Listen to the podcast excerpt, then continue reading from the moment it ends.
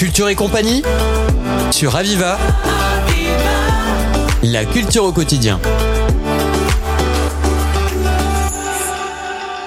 Bonjour à toutes et à tous. Euh, Aujourd'hui, il va être question d'opéra, d'opéra pour tous, euh, d'opéra pour les jeunes aussi, donc une approche euh, tout à fait intéressante. Et pour cela, Karine Lalleux est avec nous. Elle est directrice artistique de Lab Opéra et metteuse en scène d'opéra. Bonjour Karine. Bonjour. Alors vous allez nous expliquer ce qu'est Lab Opéra parce que ce sont deux termes de, de de termes qu'on n'a pas l'habitude de rapprocher, un laboratoire et l'opéra. Oui, exactement. Alors, notre lab opéra s'appelle le lab opéra Occitanie Méditerranée, puisqu'il est basé dans cette, dans cette région. Et le principe du lab opéra, c'est, une antenne. On est une antenne euh, locale de la Fabrique Opéra, qui est une institution nationale qui existe depuis 15 ans et qui est basée à Grenoble et qui cherche des porteurs de projets euh, en région donc euh, je, je monte ce lab opéra dans la région sur quatre départements Pyrénées-Orientales, Aude, et Gare. Très bien.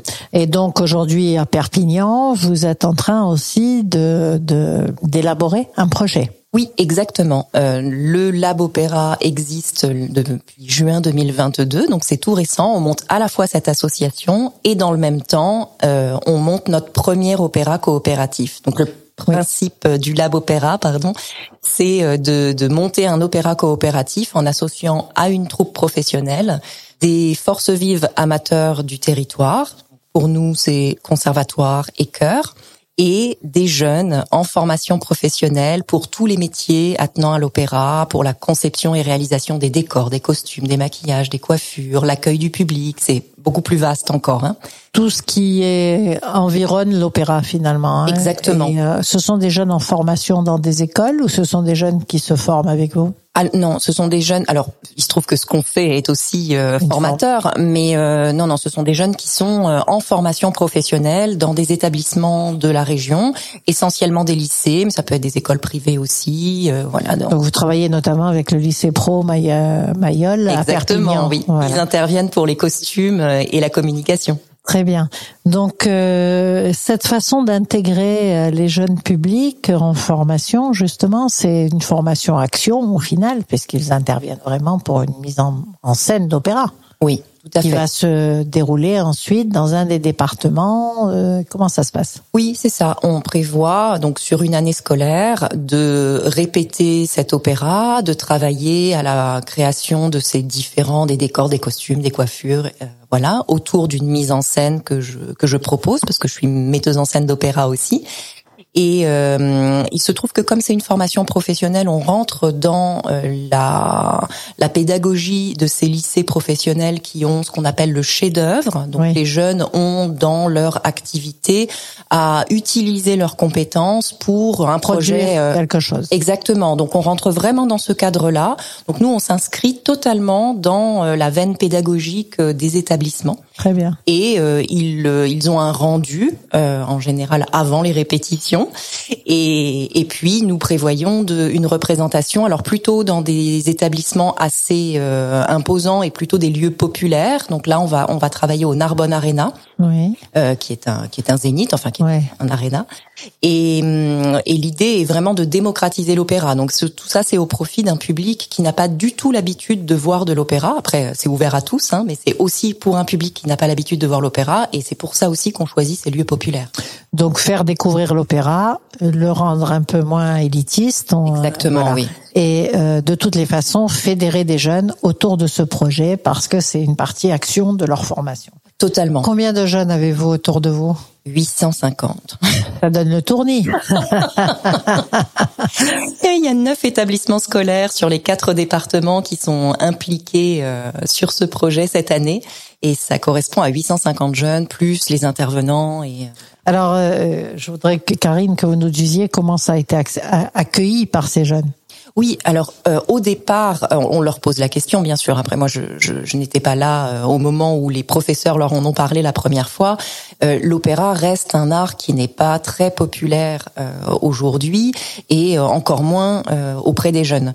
Donc il y a des a priori, voilà. Après, ils sont conscients aussi de globalement, hein, parce que sur 850, il y a certainement des avis divers et variés, mais ils sont conscients aussi de la chance de pouvoir euh, utiliser leurs compétences pour un spectacle euh, qui, qui va associer des professionnels et des amateurs. Dans le, la, la conception, puisque là, on, ça fait un an qu'on est sur le sur le projet, les élèves ont commencé à partir de septembre aussi, donc il y a des choses qui sont qui commencent à être réalisées au niveau des décors, des costumes et même des maquillages. Euh, dans la réalisation, là, ils voient tout l'intérêt euh, de d'avoir une voix, de montrer euh, la, de valoriser leurs compétences, par exemple, d'apprendre le travail d'équipe.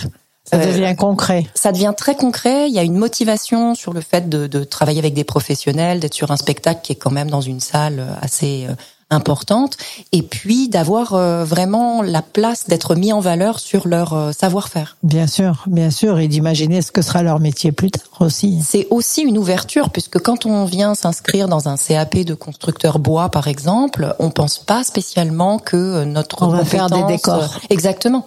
Exactement, on pense pas spécialement à ça. Et là, bah, c'est une autre ouverture. C'est intéressant comme tout. Euh, c'est vous qui coordonnez euh, ces, toutes ces différentes classes avec des professeurs volontaires, je suppose, pour rentrer dans le dans ce circuit. Ah oui, oui, bien sûr. Sur les 850, je suis pas toute seule à, à coordonner ces jeunes. Euh, c'est vraiment un, un, vrai partenariat avec chacun des établissements, avec l'équipe de direction de chacun des établissements et l'équipe pédagogique directement. On, on a des échanges et, euh, et on coordonne ça, oui. Donc un projet ambitieux, un projet important, euh, rendre l'opéra accessible aux jeunes, montrer les métiers euh, qu'ils recèlent, euh, montrer aussi que on apprend des choses en lycée pro et que ça a des applications quelquefois surprenantes et qui peuvent passionner, le travail d'équipe aussi. Donc c'est un challenge. C'est un vrai challenge, mais euh, avec un moteur euh, fou parce que c'est euh, bon. Moi, je suis passionnée d'opéra, donc déjà j'ai une, flamme qui me qui m'anime. On le sent. voilà. Et puis c'est ce sont des retours sans cesse avec ces avec ces jeunes parce qu'ils découvrent tout et et leur enthousiasme est très porteur. Alors comment on fait découvrir l'opéra? On commence par le livrer, on commence par faire écouter. Comment comment on s'y prend pour justement un peu rendre moins lointain? Cet accès à l'opéra? Oui, euh, bah, vous avez raison, c'est un peu tout ça. L'idée, c'est de donner des clés. Donc moi, je me déplace auprès des différents établissements, euh, dans les différentes classes. Je leur explique le principe du projet, je leur fais écouter des extraits, je leur euh, parle de l'histoire, puisqu'on a choisi de représenter Roméo et Juliette de Gounod. Ça reste une histoire mythique, on connaît la pièce de Shakespeare, et même s'ils la connaissent pas tous, l'histoire est quand même un peu dans notre... Accessible à chacun. Exactement, dans notre imaginaire collectif, et effectivement accessible à chacun. Puis ça parle de deux jeunes, donc ils se sentent aussi euh, concernés. Euh, tout à fait. Donc l'histoire passe relativement bien et euh, et ensuite voilà, il y a un petit peu d'écoute et je fais des actions culturelles. Donc elles sont diverses et variées, ça dépend des établissements et des, et des jeunes. Là, par exemple, on est allé avec la scénographe, celle qui s'occupe des décors, donc Émilie Roy, trois semaines dans le Gard, dans un des lycées qui s'occupe des décors, pour faire une résidence et on a travaillé auprès de jeunes et je les ai fait euh, même travailler au niveau de d'ateliers théâtre. Donc ils ont participé et on a fait une restitution. C'était en partenariat avec l'école de musique euh, d'Uzès et il y avait à la fois du chant et de l'interprétation euh, sur scène. Donc en même temps, ils découvrent une pratique artistique. Oui, au final. Sur l'intégrale de ces 850 jeunes, c'est pas le cas, mais certains, par, oui, là c'était 400 jeunes qui étaient qui étaient mobilisés et une trentaine qui jouaient et interprétaient. Les ils sont surpris? Totalement. Totalement, puisque au départ, euh, ils, ils, ont beaucoup d'a priori, mais finalement, c'est le cas, c'est pas spécialement les jeunes, c'est euh, c'est le cas de, euh, de tout le monde. On a beaucoup d'a priori par rapport à l'opéra. Et, et de voir, d'être complètement impliqué, de comprendre ce qu'ils sont en train de faire, et de voir que ça se fait avec les compétences de chacun. Je pense que ça, ça les touche beaucoup. Oui, c'est ça. Moi, ça touche beaucoup ils prennent une, euh, évidemment, ils ont une place et ils ont un apport, une plus-value. Oui, totalement. Dans une œuvre commune, c'est tout à fait important. Oui. Et ce qui est rassurant aussi pour des jeunes en formation, Alors, euh, on va se donner rendez-vous sur cette antenne quand vous serez prêt de passer justement dans une salle avec un opéra qui a été produit et monté. Et donc, euh, j'espère que tout ça va aller très bien. On vous sent très enthousiaste. Euh, visiblement, l'accueil des jeunes a été bon. L'accueil des jeunes a été bon et puis euh, bah, on, on, compte sur le public puisque nous on repose sur sur 50% d'autofinancement avec avec de la billetterie donc on compte vraiment sur le public pour pouvoir nous aider à monter cette vous allez déjà avoir tous les parents, mais ça ne suffit pas. Donc on reverra sur cette antenne les dates de représentation pour euh, justement mettre l'accent là-dessus. Ce qui est possible, c'est de nous suivre déjà sur les réseaux sociaux, puisque ça permet aussi à tout le monde. C'est comme ça aussi qu'on obtient des clés pour pouvoir euh, comprendre l'opéra. On toute l'année, on montre euh, l'évolution ah, du projet. Et, et, donc, bah, on est sur Facebook, sur Instagram et sur LinkedIn. Il y a régulièrement des posts et on a un site internet.